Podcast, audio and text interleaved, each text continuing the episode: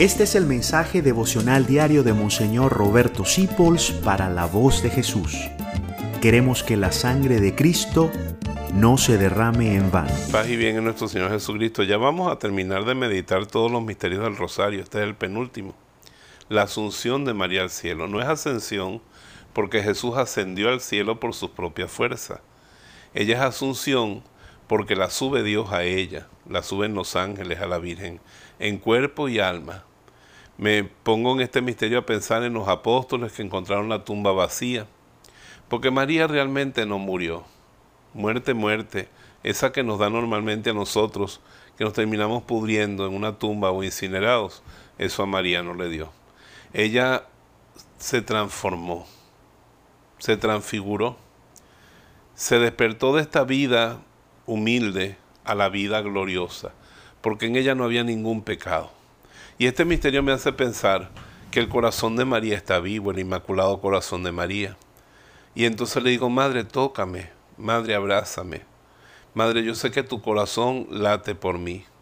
Madre, yo sé que tu boca se abre frente a Jesús, que también está en gloria, en cuerpo y alma, para hablarle de mí. Madre, háblale de mí. Cuéntale lo que me pasa. Madre, yo necesito que me desates un nudo que me hagas un milagro, Madre, te estoy pidiendo por esto.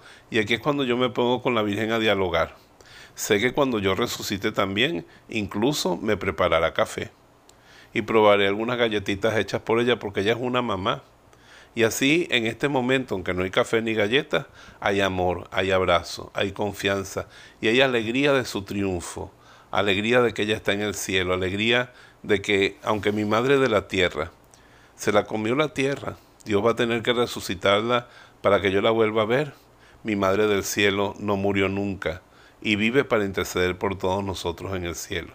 Y este es un momento de renovar nuestra consagración, nuestra entrega a ella y de alegrarnos de su gloria eterna.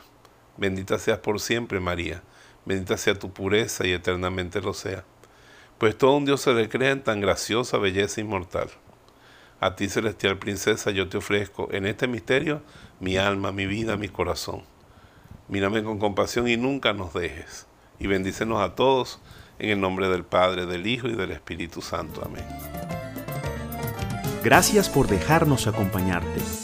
Descubre más acerca de la voz de Jesús visitando www.lavozdejesús.org.be. Dios te bendiga rica y abundantemente.